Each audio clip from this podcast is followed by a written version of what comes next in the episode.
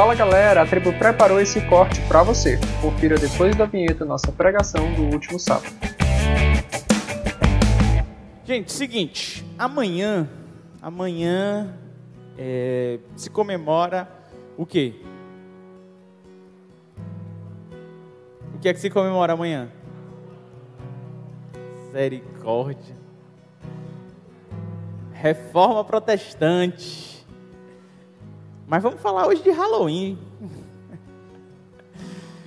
Galera, então, é, a reforma protestante foi um marco na história do mundo, tanto é que na escola vocês estudam sobre a reforma protestante. Não é? Quem estudou na escola sobre a reforma protestante? Levanta a mão. Legal. E aí, só para a gente lançar um plano de fundo para começar nosso bate-papo, só sincronizar todo mundo. Martinho Lutero indo à frente ali, meio que coordenando esse processo. O que é que ele fez? Ele estava revoltado com algumas coisas, e qual foi a sua decisão? O que é que ele fez em ação? Quem lembra aí? Ele pegou 95 teses que eram discordâncias que ele tinha com a igreja e ele fixou na porta da igreja. Seria o equivalente ao nosso flanelógrafo que tem ali fora. Foi lá, fixou ela, as pessoas começaram a ler aquilo e aderir ao movimento de Lutero. Esse movimento tinha as 95 teses e ele tinha cinco pilares que eram norteadores desse processo. Quem sabe quais eram esses cinco pilares? Somente glória a Deus, só a graça, somente a fé, somente as Escrituras, somente Cristo. Beleza. Eles tinham cinco pilares. Mas por que tinha esses cinco pilares? Naquela época, a gente precisa entender que a igreja também era o Estado. A igreja também era o governo. E a igreja sendo o governo, e como nós conhecemos a história mundial de todos os governos, sempre há corrupção. E na igreja também havia muita corrupção. E uma das formas deles conseguirem angariar mais recursos era tentar vender algumas promessas espirituais, como por exemplo, vender a salvação. Então, quem era rico conseguia comprar a sua salvação. E não apenas a sua, mas você conseguiria tirar do purgatório algum familiar seu que já faleceu. Tinha uma máxima que quando a moedinha batia no fundo lá do, do local, né, do gasofilácio, onde você depositava a sua oferta, uma alma saía do purgatório. Era assim, a moedinha caiu, o seu parente está salvo. E diante desse movimento, Lutero chegou e fez, pensando a respeito é, da salvação e dessas barganhas, o que, que a gente precisa entender? Que a salvação, ela só é alcançada por meio da fé, certo? Fé em quem? em Cristo Jesus. Somente Cristo pode gerar em mim e você a redenção, a salvação, a justificação dos nossos pecados. E ele faz isso de que forma? Gratuita. Você não paga nada, você não tem que é, fazer obra nenhuma, você não tem que se esforçar para nada, porque é gratuitamente que ele vai te abençoar, te dando essa salvação. E nós alcançamos essa salvação em Cristo Jesus hoje, nós que não convivemos com Jesus, por meio do quê? Onde é que a gente conhece Jesus? É das Sagradas Escrituras. É por meio das Sagradas Escrituras que a gente passa a ter fé e crer na graça e crer em Jesus Cristo. E tudo isso é para a glória da igreja? É para a glória de um líder religioso ou político? É para a glória de Deus. Então ele amarra nesses cinco pilares aí, como deveria ser todo o ordenamento da igreja. E aquilo que eu e você devemos também seguir. Só que tinha uma grande ideia que circulava no ambiente dos reformadores, que era que a igreja reformada, ela continuamente estava sendo reformada. Que não adiantava fazer apenas uma reforma precisavam de várias outras reformas. A expressão reforma nem é o ideal, porque no Evangelho a gente entende que o certo é destruir e começar do zero. Não é assim a nova criatura? O velho homem não fica para trás para nascer o novo? Quando Jesus Cristo fala a respeito da roupa velha que a gente vai fazer um remendo, ele fala: se você botar um pano novo, esse pano novo ele vai tensionar e vai rasgar o tecido velho, fazendo um buraco ainda maior. Ou então, quando ele vai dizer a respeito do vinho novo que não pode ser colocado num, num odre velho, que é uma bolsa de couro. Porque o vinho novo, ele vai começar a fermentar e vai estourar, então, aquele odre que é velho. Então, vinho novo se coloca em odre novo, vinho velho em odre velho. A ideia da reforma era tentar ajustar ali as dificuldades que a igreja, a, enfim, que o império estava tendo. Só que virou também um movimento político. Por quê? Porque ele foi apadrinhado e foi guardado por outros líderes políticos da época. Mas, enfim, de alguma maneira, trazia é, mudanças que eram importantes. Só que elas não eram totais, elas precisavam continuar acontecendo. Mas tem uma em especial que eu acho que foi a coisa mais importante que aconteceu na reforma e é sobre ela que eu queria bater um papo com você hoje. Quando você lembra aí da reforma, o que é que você acha que foi a coisa mais importante que a reforma fez, ou que Lutero fez? Coisa mais importante, mais famosa também dele. Não consegui ouvir, pode falar mais? Tá, não, não ainda. Ele fez algo. Não foi uma teoria. Ele literalmente fez. O que foi que ele fez? Ele traduziu a Bíblia para que todo mundo pudesse ler. Naquela época, o analfabetismo era muito grande. E para piorar tudo isso, os textos que se tinha eram textos em latim, ou textos em hebraico, em grego. E o povo alemão ia ler aquilo ali como? Tinha que aprender a ler depois tinha que aprender a ler em latim para conseguir as Sagradas Escrituras. E o que é pior, você não tinha mídia impressa, você não tinha a Bíblia assim ao, alcance. Você não podia trazer a Bíblia como você está trazendo hoje. Sabe como é que eram feitos os cultos? Era o pastor de costa, a banda de costa para vocês. Eles falavam em latim, ninguém entendia absolutamente nada e todo mundo ia para casa no final. Então, a coisa mais importante que, teoricamente, Lutero fez foi traduzir as Sagradas Escrituras para que as pessoas começassem a ler, e muitas pessoas começaram a ser alfabetizadas pelas Sagradas Escrituras. Inclusive, anos já se passaram, mas ainda hoje, muitas pessoas aprendem a ler e a escrever com a Bíblia. Eu tive uma pessoa que trabalhou na minha casa que ela aprendeu a ler lendo a Bíblia. Ela não lia absolutamente nada, e começou a ir para a igreja, ganhou uma Bíblia que ela não sabia ler e ela foi aprendendo a ler com a Bíblia. A única coisa que ela lia era a Bíblia. Então, o que havia de mais importante dentro de tudo que Lutero fez foi essa questão de ter traduzido e a partir daí surgiu a mídia impressa. O pessoal começou a imprimir Bíblia e todo mundo começou a ter acesso. Ok até aqui? Quando ele fez isso, ele trouxe um conceito extremamente importante para todo mundo aqui, que foi o seguinte conceito: o sacerdócio universal de cada cristão. O que é o sacerdócio universal de cada cristão? Você não precisa que alguém leia a Bíblia para você, você não precisa que alguém literalmente ore por você para te levar a Deus. Você não precisa de um líder religioso. Você tem livre acesso a Deus através de quem? De Cristo Jesus.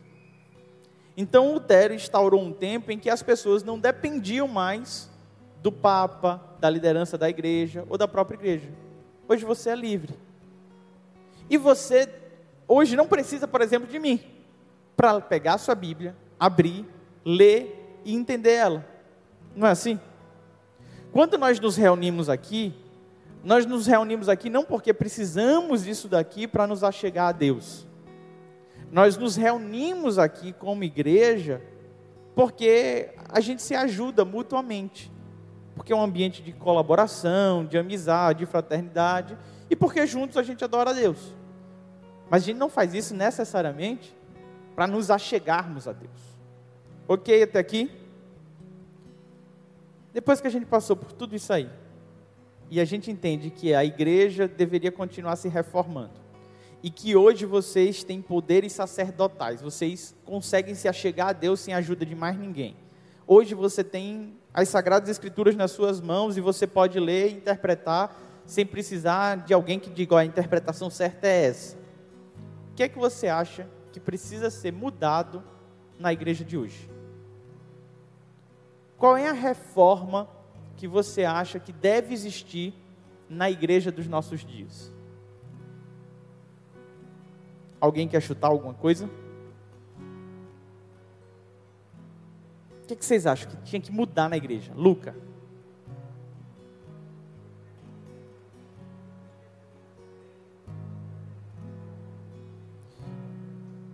Preconceito que as pessoas têm com outras religiões. Tem mais alguma coisa?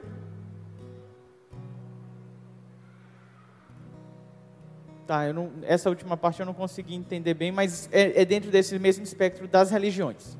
O preconceito que a igreja tem com as demais religiões. Ok até aqui? Vocês acham que isso teria que mudar? Sim, se é um preconceito. Não se é um arcabouço doutrinário. Uma coisa é a gente literalmente segregar pessoas, e a gente falou sobre isso semana passada, não foi? Separar pessoas por crença, por ideologia, por gênero, por raça. A igreja não pode segregar ninguém nunca. Nunca, nunca, nunca. E a gente entende que tem sim movimentos é, evangélicos que são, são preconceituosos. A gente pode lembrar que o movimento protestante eles atuaram junto com Hitler, por exemplo. Está na nossa história. A gente pode lembrar que a igreja norte-americana foi uma igreja racista que demorou para, enquanto sociedade, querer a liberdade dos escravos negros e indígenas norte-americanos. Isso faz parte da vida da igreja, tá? Isso é histórico. Agora, nos nossos dias, não sei se existe isso de uma maneira institucional, se a gente faz mesmo um movimento dessa forma. Mas a gente tem dentro da igreja um monte de pessoa que sim. Mas é uma coisa a se pensar. O que mais vocês acham que deveria ser reformado dentro da igreja? Mudado. Hum, mais nada? Então, tem uma parada que eu acho que chegou o momento da gente reformar. Abre tua Bíblia em 2 Timóteo, capítulo 4, a partir do versículo 2.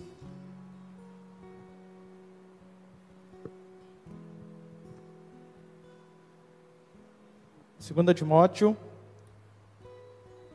4, versículo 2. Segunda Timóteo fica depois de 1 Timóteo, só para facilitar.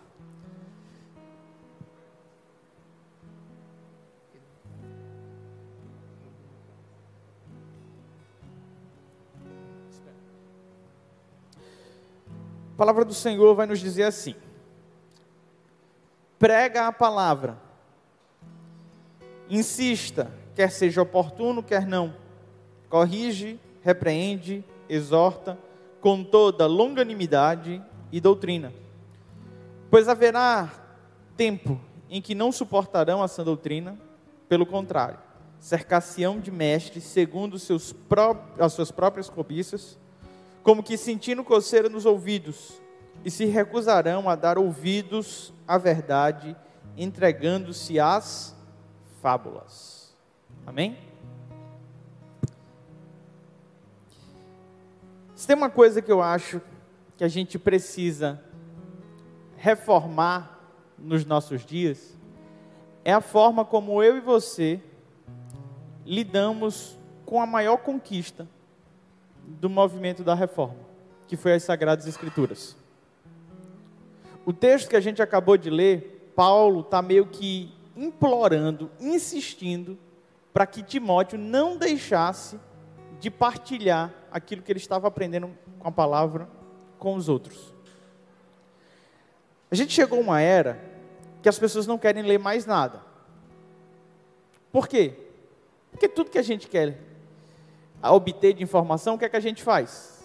A gente assiste um vídeo no YouTube, a gente segue uma alguém no TikTok e aí a gente está por dentro de tudo, está sabendo de tudo. Ou então a gente vai para o Twitter e lá no Twitter a gente está super informado. E o que aconteceu? A gente simplesmente começou a deixar a Bíblia de lado. A gente não lê mais a Bíblia, e quando lê a gente não entende. Não é assim? E a gente acaba achando chato. E aí a gente não consegue nem dar sequência no resto que Paulo está pedindo. Com toda sinceridade, quem aqui tem dificuldade de ler a Bíblia, levanta a mão. Muito bem. A maior dificuldade que você tem, ela passa por, vou dar duas opções. Uma incapacidade cognitiva de entender o texto, vulgo retardo, ou dois, pura preguiça. Ah, ainda teve gente que respondeu dois. Bom, se alguém respondesse um, seria puro retardo duas vezes. Gente, é muita preguiça nossa. Por quê? Gente, na escola vocês entendem física. Vocês entendem matemática. Vocês entendem uns filósofos maconheiros que não faz nenhum sentido. Nenhum, nenhum. E a pessoa pega um texto bíblico que diz assim: Porque Deus amou o mundo de tal maneira que deu o seu Filho unigênito para que todo aquele que nele crê não pereça, mas tem a vida eterna. João 3,16. E você fala: o que isso quer dizer? O que será?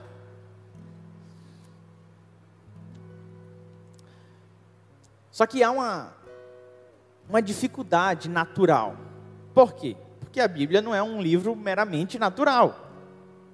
Ela requer uma espiritualidade. Só que o Senhor, Deus Todo-Poderoso, disse assim: para ajudar vocês com pouco entendimento, eu vou mandar o meu Espírito. E o meu Espírito Santo vai iluminar vocês para que vocês entendam o que vocês estão lendo. Então, tipo assim, quando a gente lê e a gente não entende, o que é que a gente tem que fazer? O que, é que a gente faz? Pode falar. Pedir a Deus? Essa menina é um gênio. A gente ora e Deus fala com a gente. Qual é o livro que você lê que o autor senta com você para te ensinar? Tem algum livro que você comprou e disse esse, esse livro é maravilhoso? Pense num autor bom. Aí você leva ele para casa e o autor vai de brinde. Ele senta lá com você e diz: Olha, quando eu estava escrevendo isso aí, eu estava pensando nisso. Tem algum? A Bíblia, cara. É o único livro que você lê, o Espírito Santo está ali do teu lado. Aí você começa a pensar besteira no texto. Aí o Espírito Santo diz: Ô, oh, foi isso não, cara. O que eu estava dizendo era isso aqui. Preste atenção. A nossa incapacidade de levar a sério as Sagradas Escrituras prejudica a nossa postura, a nossa capacidade relacional até mesmo. E o que o Paulo está pedindo a Timóteo é pregue a palavra, porque ele está entendendo que Timóteo já está tipo lendo a palavra. E ele vai pedir para que ele faça essa pregação em que momento? Quando é que a gente tem que pregar a palavra? Quando? Está aí no texto. Qual é o momento? Lê aí o texto. Pode falar alto. Em qualquer momento, em todo momento eu tenho que pregar? Existe um momento inapropriado para pregar a palavra? Pensa aí num momento que seria constrangedor pregar a palavra. Não tem. Todo momento é momento de pregar a palavra. Mas se a gente tem dificuldade para ler, imagine para pregar. O que é que Lutero fez? Se as pessoas não conhecem o texto, elas nem têm como evangelizar, elas nem têm como pregar. Então, vamos ajudar as pessoas para que elas consigam entender o texto. Uma vez que elas entendem, agora elas vão sair para pregar. Mais de 500 anos se passaram. E sabe o que, é que a gente fez? A gente terceirizou. A gente pegou e disse assim: Quer saber? Eu vou ler, eu vou entender a palavra, e eu vou todos os cultos ouvir alguém pregar, para que eu continue lendo e entendendo a palavra. Mas foi isso que a Bíblia pediu da gente? É isso que Deus está requerendo da gente? O que é que ela está requerendo da gente? Que a gente pregue. Em outras palavras, você precisa pregar. E não se acostumar em estar me ouvindo aqui na frente. Se todo mundo estivesse continuamente pregando, continuamente pregando, o papel do pregador aqui seria qual? Hum? Seria bem mais simples, não seria? O que acontece quando a gente deixa de pregar? O que é que a Bíblia fala quando a gente se cala? Quem lembra aí? Eu tenho algumas sugestões. Quando a gente para de pregar o Evangelho, o que é que acontece? Quem lembra? Jesus falando isso. Se eu me calar, quem é que vai pregar no meu lugar? As pedras clamarão? É? Até as pedras clamarão. Legal.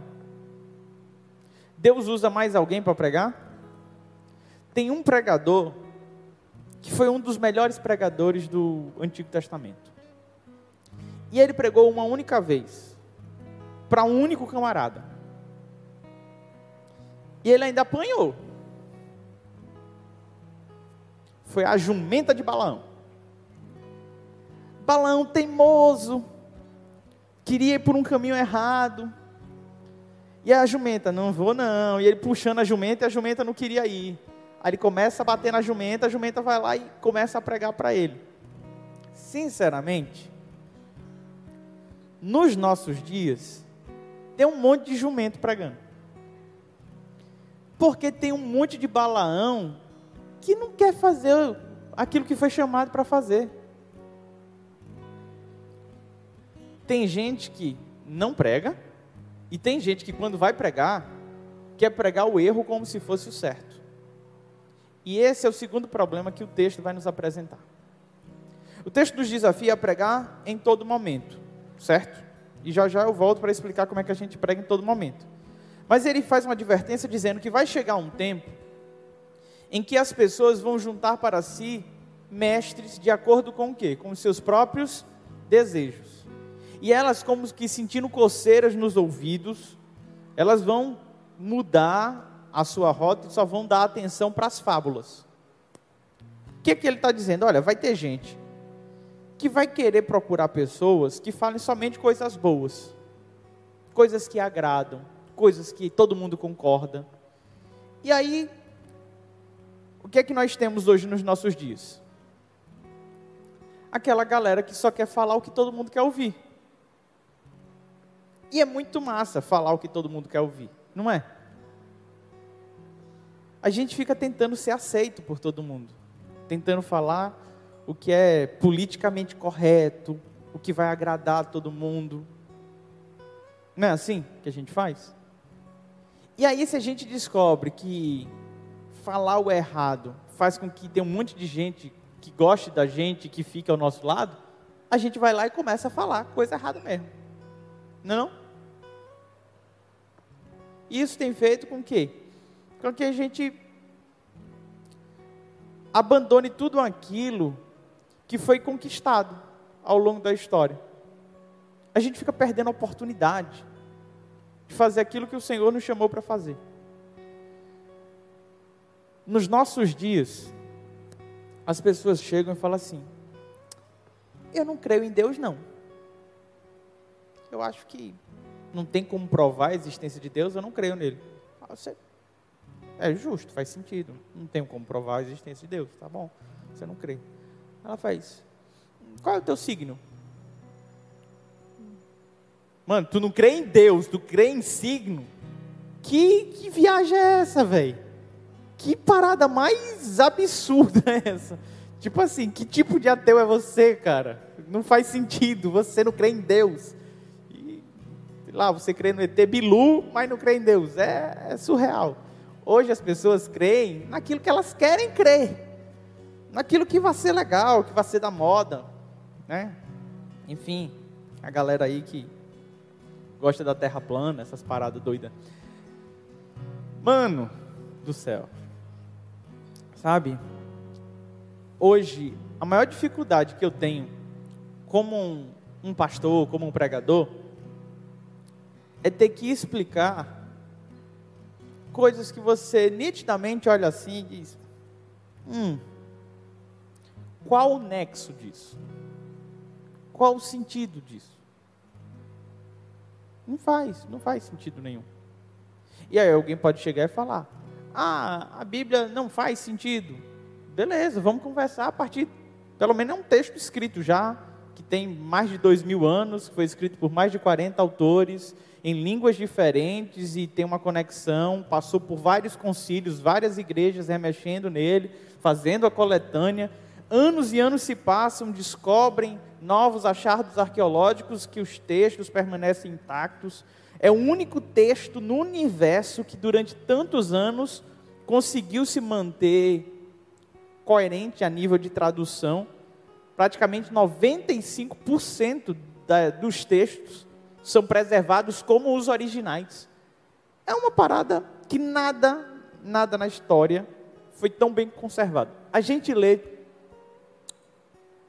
Platão, Aristóteles, nada desses textos foram preservados como foi as Sagradas Escrituras e a gente acredita. Foram textos que foram mudados ao longo da história e mesmo assim a gente fala, caraca, Platão era um gênio, Aristóteles era o cara, Sócrates não escreveu nada, mas cara também genial. Mas aí a gente chega no texto bíblico e, e parece que ele é absurdo. O cara chega e fala: Eu não creio no texto bíblico que ele foi escrito por homens. E lê a bula do remédio que foi escrito por um anjo. É lógico que foi por um homem também. Tudo. Entenderam? Legal. Então, vamos começar a concluir nosso bate-papo de hoje. Gente querida do meu coração. As Sagradas Escrituras, elas apontam para Cristo. E em Cristo nós encontramos tudo aquilo que a nossa alma de fato precisa.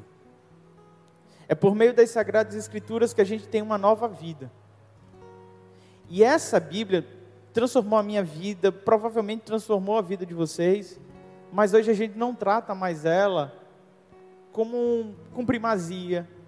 A gente não trata mais ela como de fato um livro sagrado.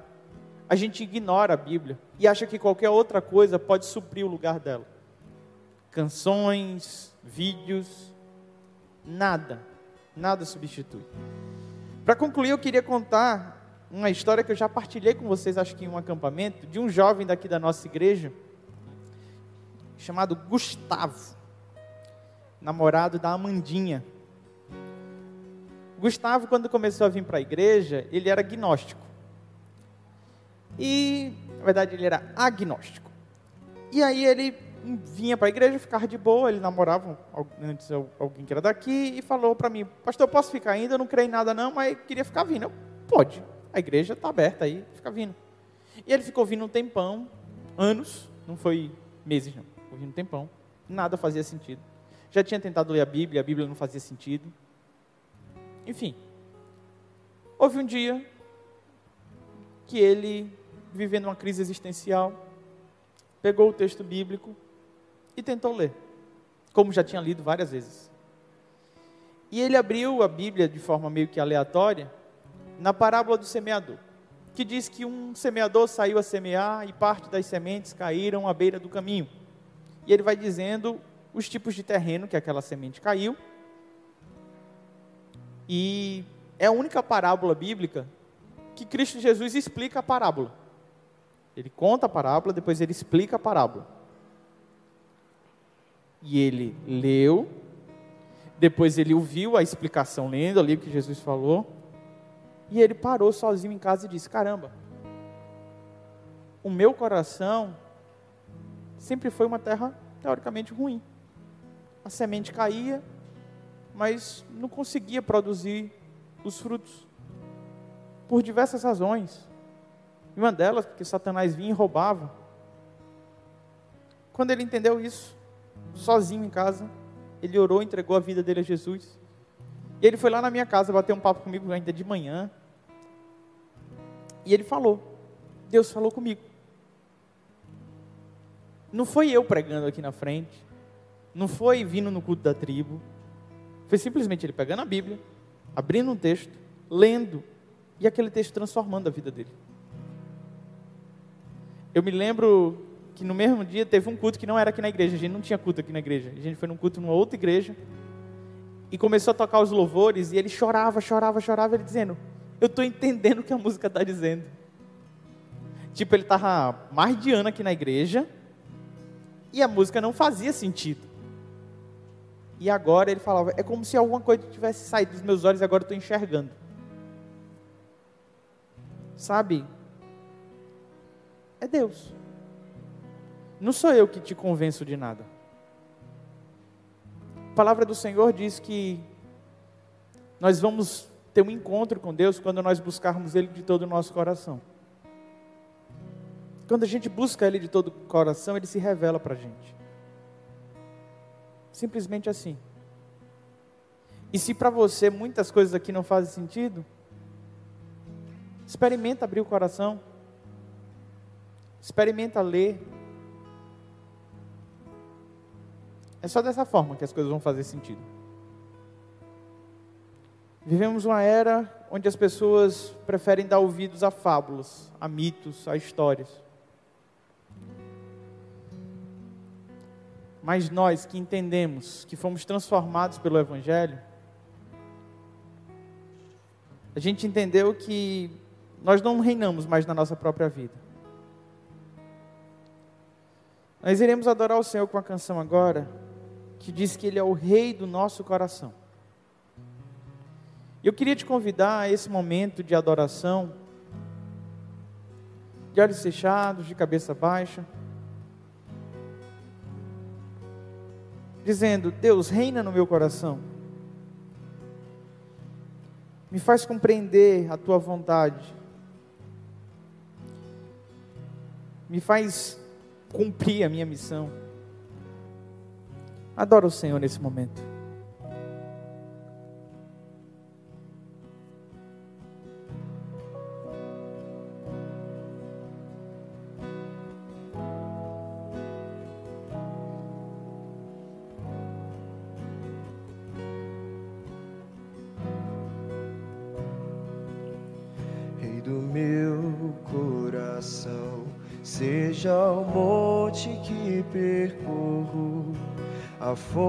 Fonte que eu bebo és minha canção. Rei do meu coração, seja o meu esconderijo, refúgio que preciso, és minha canção, e tu és bom, bom.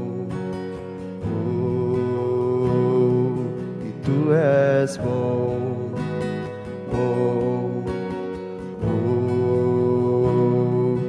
tu és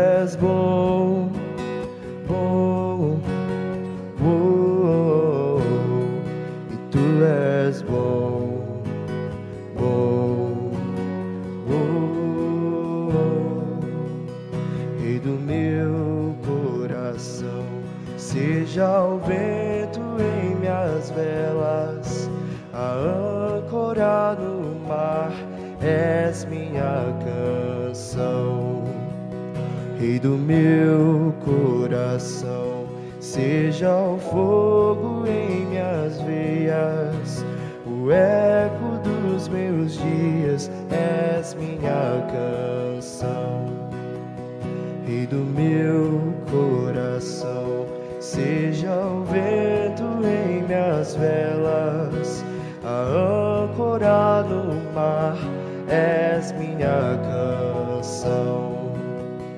Rei do meu coração, seja o fogo em minhas veias, o eco dos meus dias, és minha canção, e tu és bom,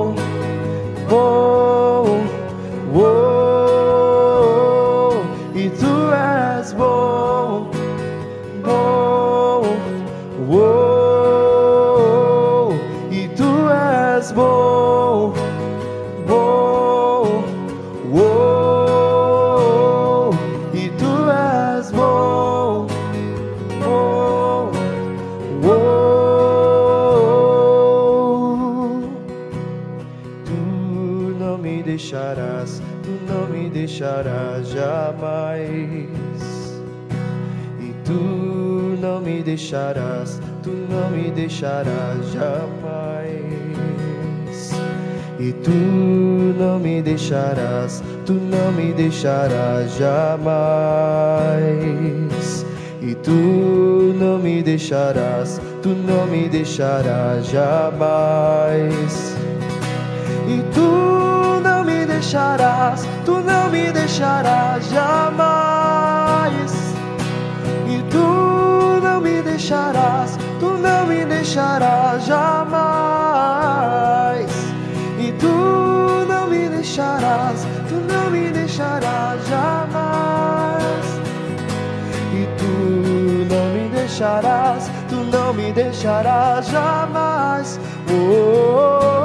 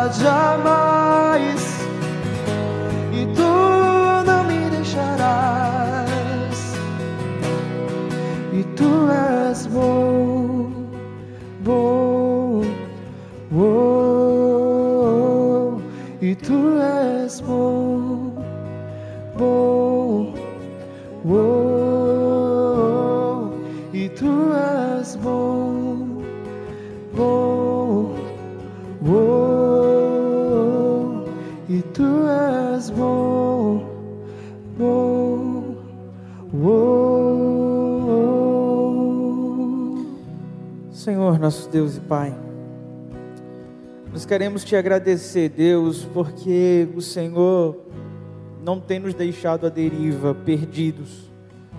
O Senhor, em todo tempo, cria meios e nos dá oportunidades, ó Pai, de nos encontrarmos em Ti. E o Senhor nos presenteou, Pai, com as Sagradas Escrituras, sendo ela, Deus, norte para a nossa vida, como princípios, ó Deus, que nós haveríamos de seguir para não perder a rota. Mas muitas vezes, ó Deus, nós não, não enxergamos, ó Pai, com, com clareza a importância dela. Muitas vezes nós negligenciamos esse texto, mas o que queremos te pedir, Pai, é que ela possa ter prioridade na nossa vida. Deus, te agradecemos, ó Pai, porque as Sagradas Escrituras fazem sentido por meio do Teu Santo Espírito falando conosco. Nós não lemos ela de maneira aleatória. É o único livro que nós podemos ler com, a, com um autor falando ao nosso ouvido. Nos ajuda, Pai, a ter momentos devocionais que nos proporcionem de fato crescimento em Ti. Que nos façam crescer, de fato amadurecer. Que a reforma, Pai, que nós venhamos a comemorar não seja uma reforma institucional, mas seja uma reforma do nosso coração, da nossa postura, da nossa vida. Que nós não venhamos a negligenciar aquilo que o Senhor nos confiou. Que possamos pregar o Evangelho, que possamos comunicar essas verdades que transformou a nossa vida para os nossos amigos, para os nossos familiares, que o nosso testemunho seja público, Pai, porque nós cremos no poder das Sagradas Escrituras.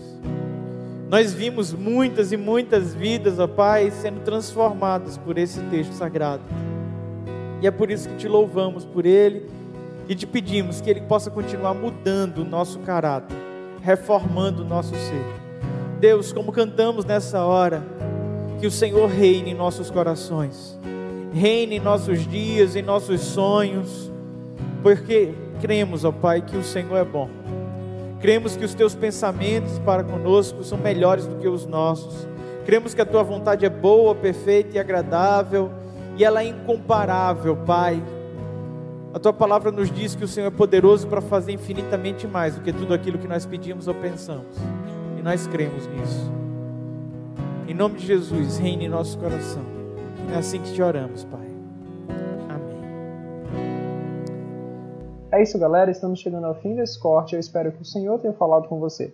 Se quiser conferir mais dos nossos conteúdos como esse, acesse outras pregações por aqui ou pelo nosso canal Tributal no YouTube. Deus te abençoe.